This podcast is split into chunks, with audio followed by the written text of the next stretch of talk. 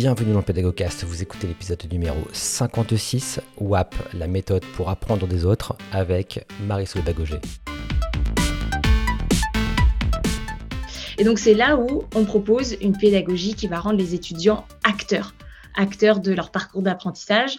On va aussi former les professeurs à, une méthode d'apprentissage innovante et qui peut être à économie d'échelle, et puis, on va renforcer la satisfaction des étudiants. WAP, ça peut être un événement hors les cours qui va vraiment rester dans la mémoire des étudiants et ça va permettre d'augmenter l'attractivité de l'école, créer un lien d'appartenance très fort, même intercampus.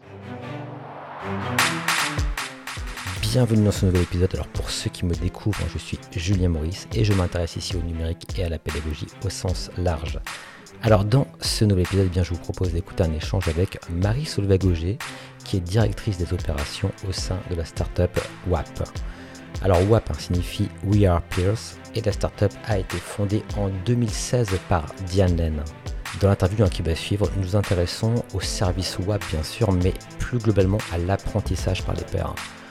Nous faisons ici plutôt un focus sur la pédagogie, mais vous verrez qu'il n'y a pas vraiment de limite en termes d'usage et que nombre d'entreprises s'emparent également de cet outil pour faire collaborer leurs équipes. Avant de lancer l'interview, sachez que vous pouvez retrouver également en description le lien vers la Pédagogie News pour avoir accès à mes emails privés ainsi que vers mon catalogue de formation sur la Pédago School dont l'objectif est de faire du numérique l'allié du formateur.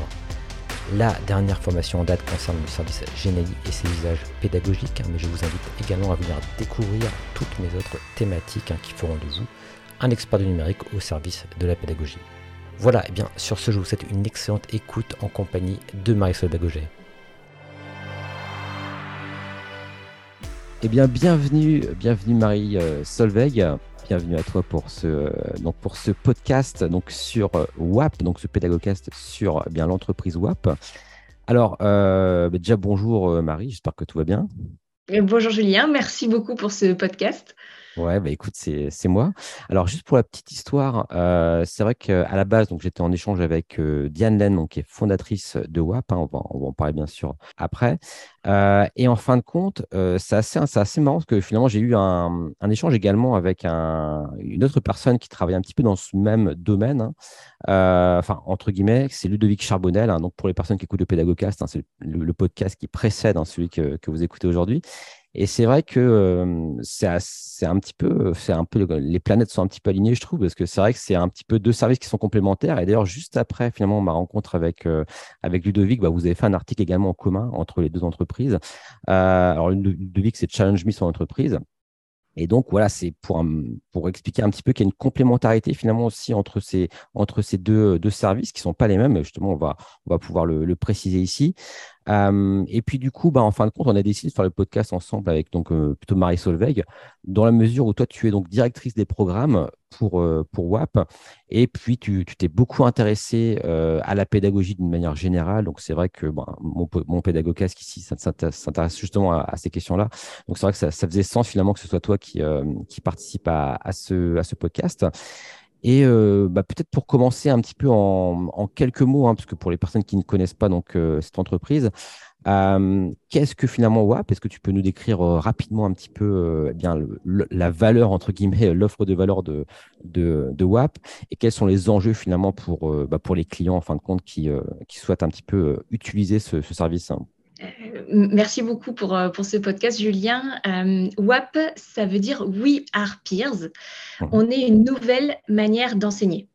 On, sort du schéma classique d'un professeur expert qui déroule ses 80 slides du haut de son estrade, ou plus récemment du cours sur Zoom où les élèves coupent leur micro, leur caméra. Non, WAP, c'est pas du tout ça. WAP, c'est des pairs qui partagent leur expérience sur une thématique avec le même temps de parole. Et sans s'en rendre compte, grâce à, notre méthode, ils vont faire émerger des connaissances qui jusque-là étaient emprisonnées dans la tête des participants. Et alors, on a une méthode qui s'appuie sur deux piliers. D'abord, le fait qu'on rassemble des pairs, et puis ensuite, on utilise une démarche appréciative. D'accord. Alors, tu peux un petit peu nous décrire un petit peu, euh, j'ai compris un petit peu certains euh, termes, entre guillemets. Alors, la démarche appréciative, qu'est-ce que tu entends par là? Alors la démarche appréciative, c'est que on convaincu que chacun d'entre nous, on a quelque chose à partager. Et pourtant, la plupart de ce savoir, 70% du savoir, reste enfoui, euh, soit parce qu'on a le syndrome de l'imposteur, soit parce que ce savoir fait partie de notre pratique et est inconscient.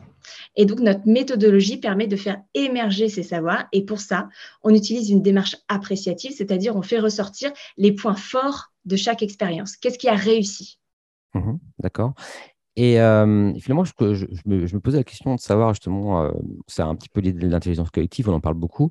Euh, pourquoi est-ce que justement les, vos clients, entre guillemets, ne font pas en interne, parce qu'on a tous en interne des personnes qui pourraient animer peut-être ce, genre de, session-là, pourquoi est-ce qu'ils font appel à WAP Et finalement, pourquoi est-ce qu'ils ne vont pas tout simplement eh bien, un petit peu se documenter sur les méthodes d'intelligence collective et puis construire en interne quelque chose Et pourquoi est-ce qu'ils externalisent finalement ce genre de choses? Alors, ils externalisent oui et non. C'est-à-dire que au départ, effectivement, une organisation n'a pas forcément la méthode, euh, l'outil pour mettre en place de l'apprentissage entre pairs. C'est là qu'on intervient et on co-conçoit et on co-anime un premier atelier pour leur faire vivre l'expérience et pour identifier des collaborateurs en interne qui vont pouvoir être formés à la méthode et à la plateforme. Et donc là, ensuite, l'organisation est capable d'internaliser finalement euh, cette méthode et de la déployer. Et au final, la personne qui a été formée devient une sorte d'ambassadeur certifié qui peut organiser autant d'ateliers d'apprentissage entre pairs qu'il le souhaite. D'accord, très bien. Euh, effectivement, et puis moi, ça me faisait penser à quelque chose aussi. Enfin, c'est un petit peu une phrase, euh, c'est un petit peu une expression, hein, mais tu sais, on, dit que nul n'est jamais prophète dans son pays. Et c'est vrai que c'est toujours plus compliqué, peut-être. Enfin, je, parle un petit peu pour, pour les auditeurs. Euh, lorsqu'on est dans une entreprise, dans une institution, dans une école ou autre, parfois, de, si on est entre guillemets, on est avec ses collègues, c'est peut-être plus compliqué de les mettre en place ce genre de démarche. Et peut-être c'est intéressant, effectivement, et je trouve ça vraiment assez, euh, assez pertinent, peut-être de, de, lancer un petit peu le, la démarche via justement bah, une prestation hein, comme, comme la vôtre. Et, ensuite, comme tu dis, bah, on va se l'approprier et ensuite, soi-même, on va pouvoir la, jouer sans forcément à chaque fois euh, faire appel à, à, WAP, je dirais.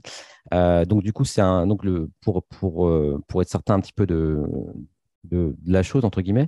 donc, du coup, en fin de compte, quand un client, une école, une entreprise, on en reparlera un petit peu tout ça après par rapport au, type de client que vous avez, euh, font appel à vous. Donc vous intervenez, mais ce n'est pas forcément récurrent. Alors, est-ce qu'il y, a quelque chose de récurrent dans, votre service? Parce que là, tu me parlais de tuteurs qui vont pouvoir également être formés, éventuellement former leurs collègues. Et puis, euh, donc, est-ce qu'il y a des choses de, récurrentes ou est-ce que c'est juste un one-shot et puis ensuite, euh, les personnes se, sont formées et puis peuvent se débrouiller toutes seules? Au contraire, c'est vraiment récurrent. Euh, c'est-à-dire que les entreprises ou les écoles qui sont prêtes à mettre en place l'apprentissage entre pairs, il faut qu'elles voient ça dans la durée. Euh, mhm. un one-shot va avoir des effets, bien sûr, euh, mais ce ne sera pas suivi de mise en pratique. Donc, ce qu'on conseille à nos partenaires, c'est vraiment d'avoir un WAP, par exemple, tous les deux mois, pour vraiment profiter du partage de bonnes pratiques et impacter la performance. Et pour ça, euh, c'est vrai qu'on intervient en général pour un premier atelier, voire un deuxième, pour vraiment mettre la musique en marche. Et ensuite, les formateurs qui sont formés en interne vont pouvoir organiser autant de web qu'ils le souhaitent pour vraiment déployer la méthode en interne et avoir des résultats. D'accord, très bien. Euh, et, donc, par rapport à, vous, finalement, en termes de, modèle économique, donc il y a l'accompagnement, euh, d'après ce que j'ai pu voir un petit peu, euh, des, acteurs, entre guillemets, à cette méthode. Et vous avez également donc un, on va dire, un, logiciel, en tout cas un service numérique.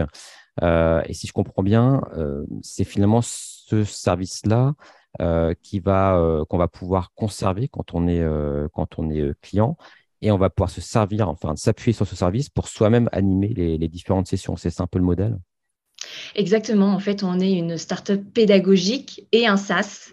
Euh, donc la partie pédagogique, c'est vraiment notre méthode qui permet de réussir à tous les coups un atelier d'apprentissage entre pairs, même si on n'est pas un formateur expert.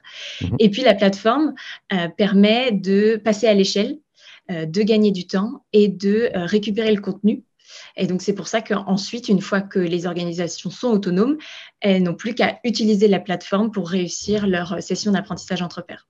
D'accord. Et euh, juste par rapport à l'historique, finalement, cette plateforme-là existait dès le début de, WAP ou est-ce que je pense quelque chose qui a été créé a posteriori? Et est-ce que ça a été vraiment, euh, parce que je n'ai pas forcément euh, pu voir l'outil en tant que tel, est-ce que c'est quelque chose qui a nécessité un gros développement, entre guillemets, technique? Alors, la plateforme est arrivée après. pour la petite histoire, WAP est né dans une école, pour les mmh. écoles à la base. Euh, Diane Len, notre fondatrice que j'ai rencontrée pendant mes études à l'UM Lyon, a créé WAP pendant qu'elle était encore étudiante, euh, après avoir fait le constat qu'elle apprenait mieux en dehors des cours que pendant les cours. Et donc, mhm. euh, elle a créé un premier cours sans prof par les étudiants et pour les étudiants. Donc, c'est comme ça qu'est né WAP en 2016. Donc, à la base, il n'y avait pas de plateforme, mais un jeu de cartes qui permettait de d'avoir un appui pour la méthode. Euh, et Diane avait toujours dans l'idée d'avoir une plateforme pour euh, remplacer ce jeu de cartes. Euh, et donc la plateforme est, née juste après qu'on développe en interne. Donc on a une équipe de développeurs, ce qui fait que la plateforme part véritablement de besoins de facilitateurs. On est vraiment parti de là pour ensuite créer une plateforme qui va appuyer la méthode. Donc la plateforme, les participants, pour eux, c'est presque transparent. Ils s'aperçoivent même pas qu'ils utilisent une plateforme. C'est simplement un outil qui va les guider d'une étape à l'autre dans la méthode. D'accord, très bien. Et euh, je voyais qu'il y a l'utilisation des téléphones portables, etc. Enfin, ça, c'est à la fois sur des, écrans entre guillemets euh, classiques d'ordinateur et également sur portable pour les faire participer peut-être à des sondages, des choses comme ça. Ou est-ce que c'est euh, plutôt vraiment quelque chose qui guide les étapes pas à pas? Alors, la plateforme est une web app, c'est-à-dire mmh qu'on peut y accéder depuis n'importe quel device, l'ordinateur ou le smartphone. Et elle va retranscrire les cinq étapes de notre méthode. Pour que les participants soient véritablement guidés et que les échanges soient maximisés. C'est vraiment le but. Hein. On est sur un, atelier d'échange entre pairs, donc il faut que la discussion soit fluide. Euh, et la plateforme permet notamment de faire des sessions aussi en distanciel, puisqu'on a intégré la visio, euh, ce qui fait que les participants ont un seul onglet à ouvrir. Et euh, s'ils ne savent pas utiliser Zoom, il n'y a aucun problème, puisqu'ils vont avoir la visio intégrée sur la plateforme. D'accord. C'est vrai que durant la, hum, période de pandémie, j'imagine que c'est de cette manière qu'on qu utilisait. Enfin, c'est pour ça que vous avez un petit peu euh, proposé cette fonctionnalité-là par rapport au fait que les personnes ne pouvaient pas se voir en présentiel. Et du coup, par, rapport à, j'en profite pour rebondir là-dessus, est-ce que, est-ce qu'aujourd'hui, du coup, euh, vous privilégiez plutôt le présentiel ou est-ce que le distanciel pour toi est aussi efficace par rapport à ce type de méthode-là? Oui, Arpirs est né avec le physique. Au départ, c'était des ateliers physiques et effectivement, avec le Covid, nos partenaires nous ont demandé, nous ont dit, on veut continuer euh, l'apprentissage entre pairs, mais euh, avec la distance, euh, pour l'instant, on est bloqué. Et donc, c'est là où on a développé l'intégration de la visio et on a fait en sorte que la plateforme puisse servir au distanciel. Aujourd'hui, on a les deux. On a des ateliers en physique et des ateliers en distanciel et les deux arrivent au résultat attendu. Euh, même le distanciel, euh, il y a encore deux semaines, j'animais un WAP en distanciel et les participants à la fin m'ont dit j'ai eu l'impression d'avoir mes collègues en face à face. Euh, j'ai eu l'impression de parler aussi librement que si on était autour d'une table.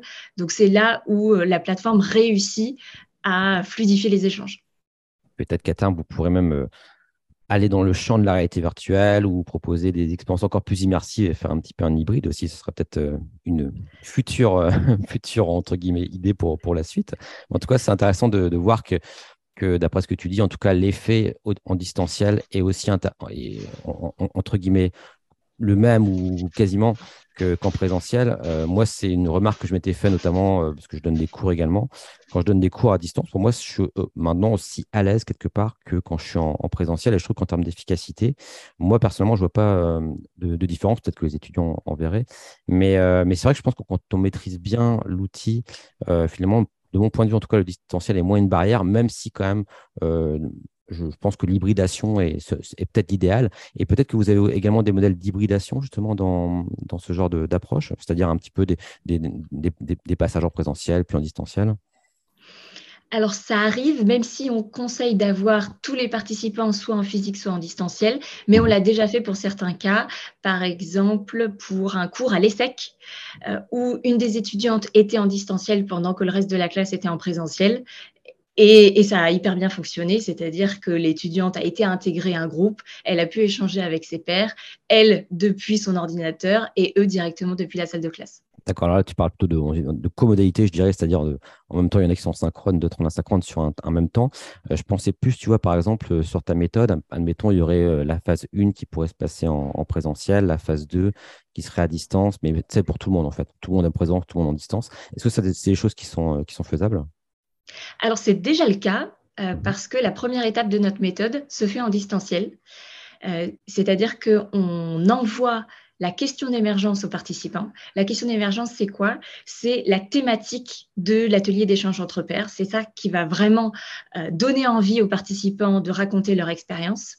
Mhm. Et cette question, pour engager les participants, on l'envoie en amont pour d'abord qu'ils connaissent la thématique, qu'ils aient envie de venir et qu'ils commencent à réfléchir à quelle anecdote ils vont raconter. Donc cette partie-là se fait en amont, en distanciel, et ensuite le jour J, soit ils sont en physique, soit ils sont en, distanciel, mais pour le coup, c'est en synchrone que se déroulent les échanges. D'accord, très bien. Et euh, justement, par rapport à ça, euh, parce que moi, j'aurais peut-être quelques interrogations par rapport à ce type d'apprentissage ou de création de connaissances. Euh, c'est un petit peu les traces qu'on va pouvoir garder. parce que, bon, j'ai bien compris, il y a des échanges, les personnes qu'on construise, etc.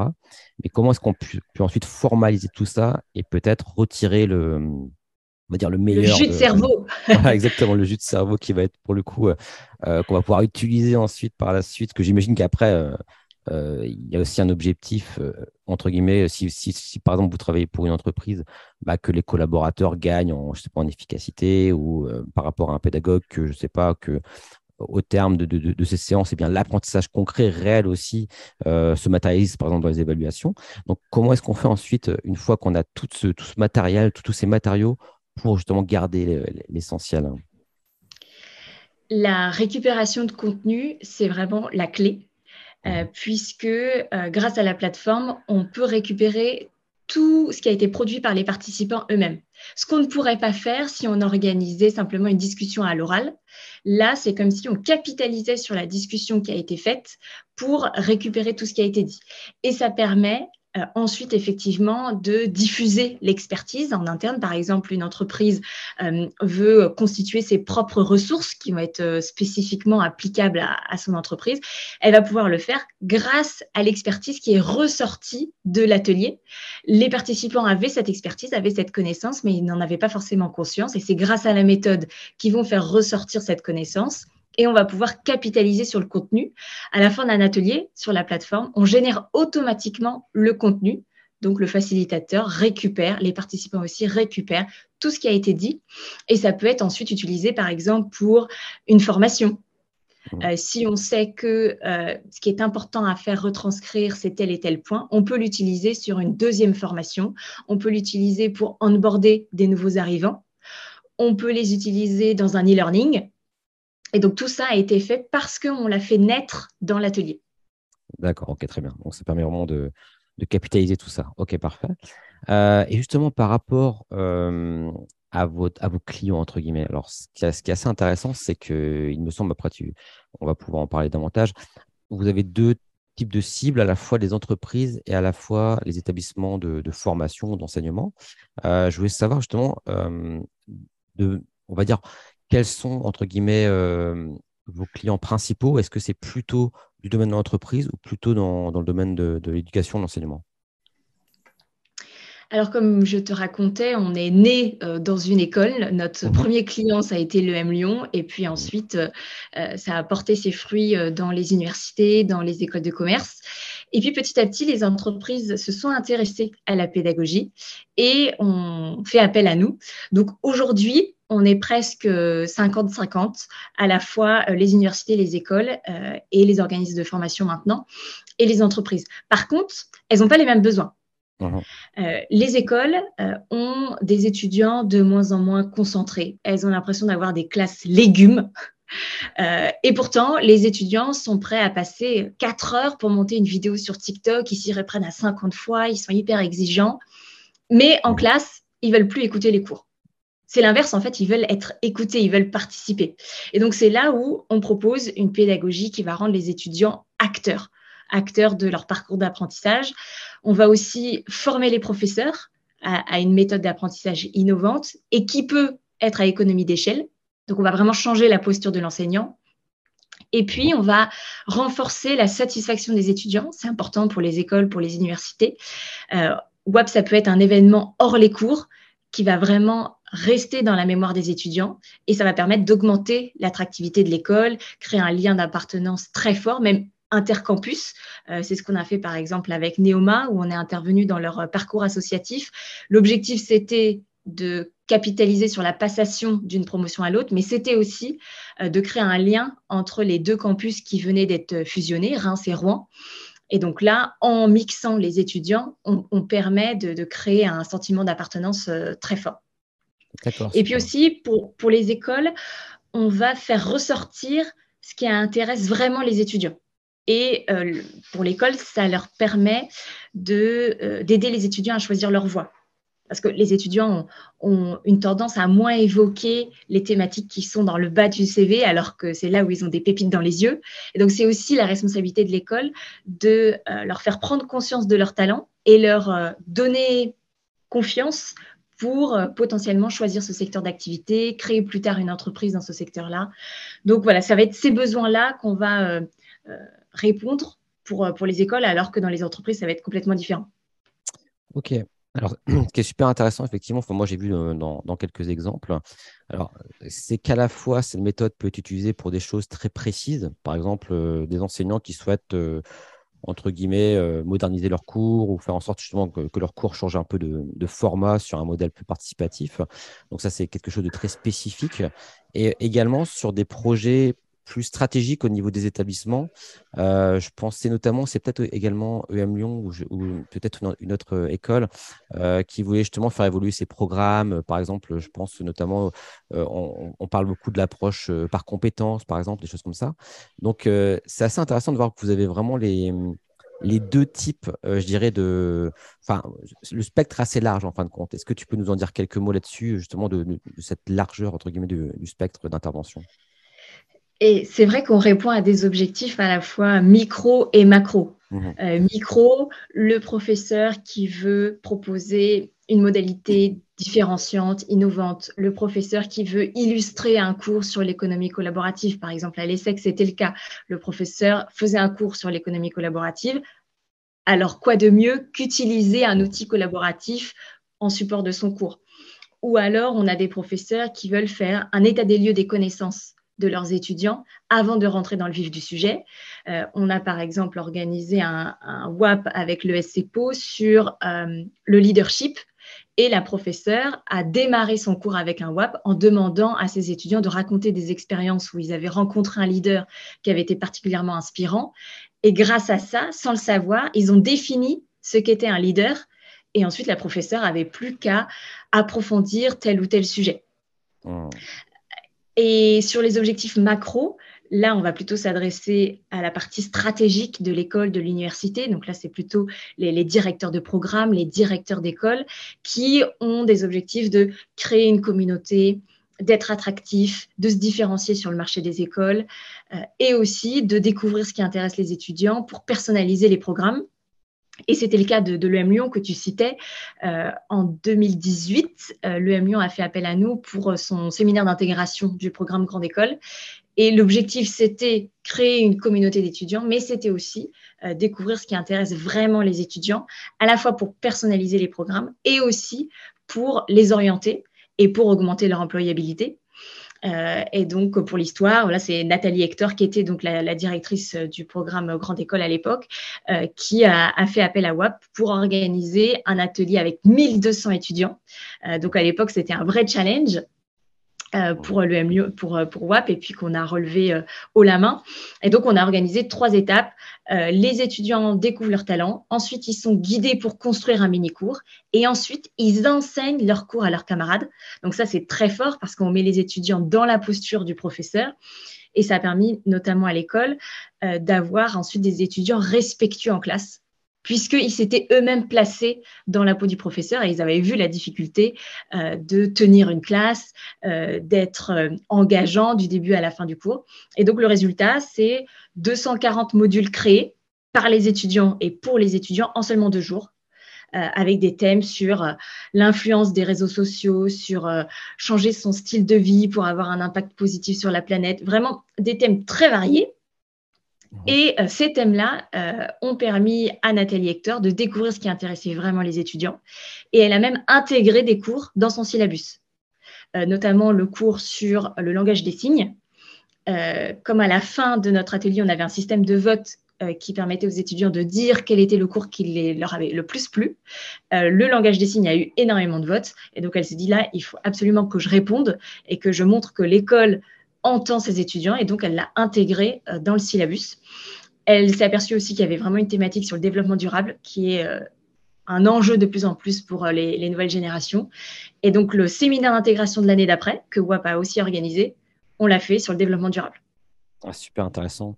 Et c'est vrai qu'en de manière pédagogique, entre guillemets, parce que euh, tu en as parlé, finalement, c'est ce qu'on appelle la pédagogie renversée, c'est-à-dire qu'on va euh, non plus faire le cours en tant que en tant qu'enseignant de manière descendante, entre guillemets, ou pas forcément descendante d'ailleurs, mais ça va être les étudiants eux-mêmes qui vont créer euh, des sessions de cours. Et, et peut-être que, le, que l'enseignant est là plutôt pour animer, entre guillemets, tout cela et pour, pour mettre tout cela en, jeu, etc et éventuellement également évaluer. voilà, mais c'est vrai que c'est super intéressant ces, ces notions de d'apprentissage renversé entre guillemets et, euh, et, je trouve que voilà cette méthode qui à la base est plutôt une méthode de construction de d'intelligence collective etc de construction de savoir qui s'applique à la pédagogie et qui a pour conséquence de renverser la, pédagogie. Ça me semble logique si tu veux dans, dans, dans, dans le cheminement mais c'est super intéressant de voir de le voir se matérialiser en fait par rapport aux exemples que tu as donnés ça c'est vraiment chouette. C'est vrai, c'est vraiment une nouvelle manière d'enseigner avec la pédagogie inversée. Et d'ailleurs, quand j'ai rencontré Diane, pour la petite histoire, on était dans la même association étudiante. Donc, j'avais compris qu'elle avait monté son entreprise de toutes pièces, mais j'avais jamais participé à un WAP.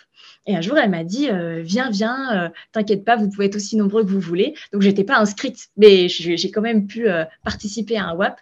Le thème, c'était le développement personnel. Super thème quand on est étudiant. Et euh, ça m'a vraiment impacté parce que j'en ai fait une partie de mon mémoire justement sur la classe inversée, comment la pédagogie de la classe inversée favorise la motivation à apprendre.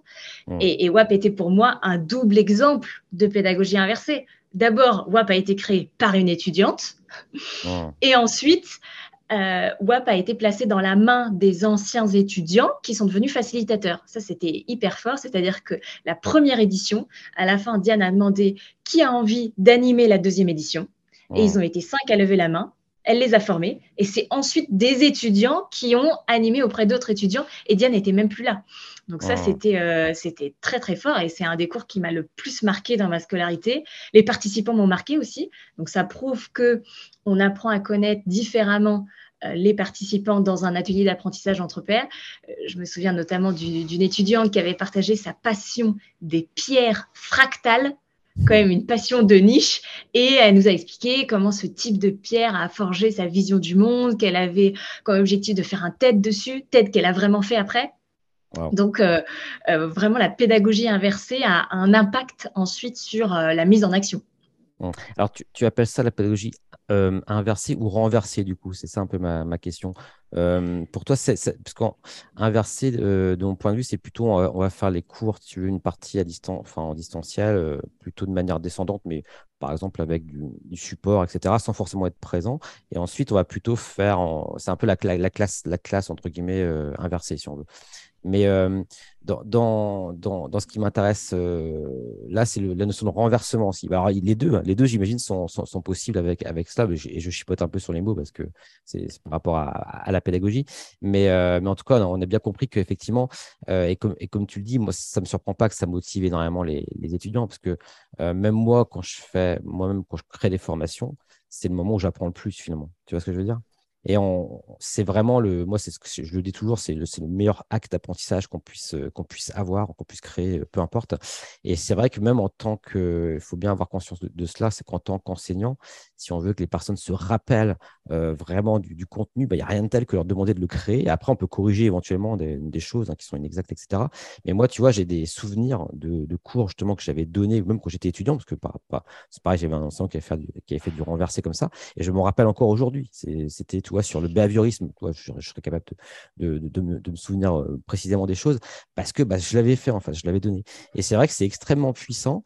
avec ceci dit, encore une fois, la limite près qu'on peut être là pour, pour corriger. Enfin, faut pas croire que non plus c'est le voilà, que, que tout, euh, qui, évidemment, il peut y avoir des erreurs, etc. Que le, c'est là le rôle, finalement, je dirais, du, du pédagogue, hein, de, de, remettre un petit peu les, les, choses à leur place. Mais non, en tout cas, super, euh, super exemple et vraiment super inspirant. J'espère que ça va, ça va inspirer beaucoup de, de personnes qui écoutent ce podcast. Euh, bah, écoute, top. Euh, je voulais savoir, alors d'ailleurs, juste au passage, peut-être pour les personnes qui nous écoutent, il y a énormément d'exemples euh, justement liés à la pédagogie, parce qu'on vraiment on est plutôt centré ici sur la pédagogie, sur l'entreprise, il y en aurait également beaucoup, qui, sont, qui sont sur votre site en fait au niveau des au niveau des ressources.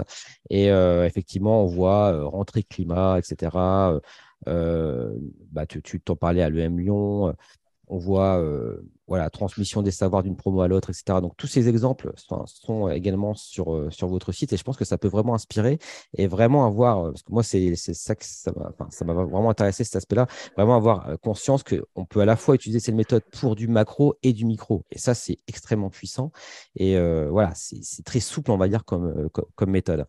Euh, alors, j'avais une question un petit peu pratico-pratique, peut-être, euh, parce qu'on va arriver tranquillement euh, à la fin de, cet échange. si une école, une institution souhaite, faire, souhaite faire appel à, WAP, comment ça se passe? Est-ce qu'il y a un workflow voilà. Qu'est-ce qu'on peut leur dire à, ces écoles-là s'ils sont intéressés suite un petit peu aussi à, à ce témoignage?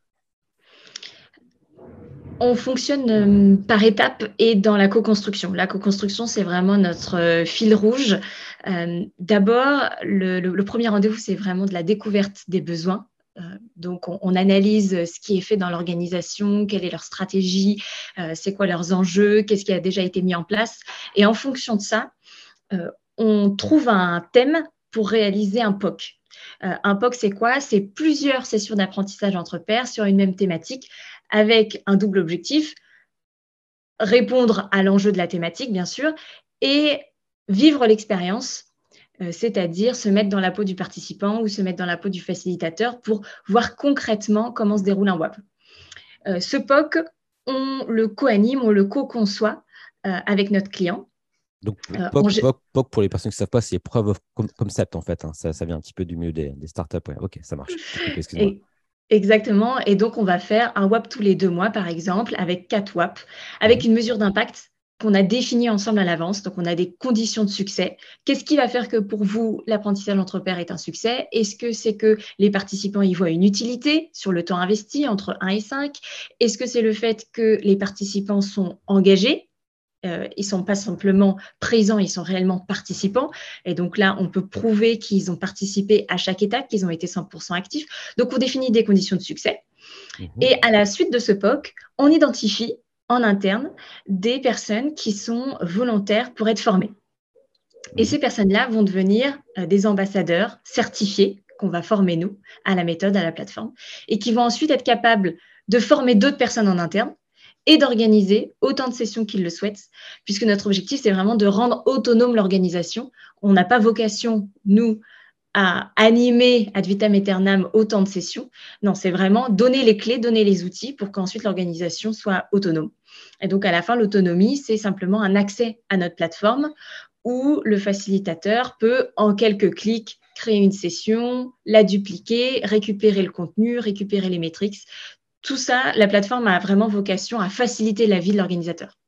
Ok, super intéressant. Et donc ensuite, après, ça va, euh, on va le jouer en, live et c'est là que va se passer le, la méthode en tant que telle, hein, avec vraiment le public euh, concerné. Et cette, euh, ça, se déroule, cette méthode-là peut se faire sur une journée. Comment, enfin, tu, tu dis que tout à l'heure, il y avait une partie donc, distancielle, mais la méthode en tant que telle, c'est-à-dire l'apprentissage, euh, on va dire collaboratif, euh, se passe sur une journée ou, euh, plus? WAP, on a plusieurs formats mmh. qui répondent à différents objectifs pédagogiques, mais le format le plus utilisé reste celui de deux heures. Mmh. quel que soit le format, on a quand même nos cinq étapes avec d'abord la question d'émergence et puis ensuite le partage des étudiants ou des collaborateurs et enfin la synthèse. Et on va répondre euh, finalement à de la rapidité avec le format de deux heures parce que euh, on va faire émerger le savoir des participants grâce à l'intelligence collective. Ils vont apprendre de manière beaucoup plus rapide que seuls et on va être structuré parce que euh, cette méthodologie est, est, vraiment accessible pour les professeurs, pour les facilitateurs via la plateforme.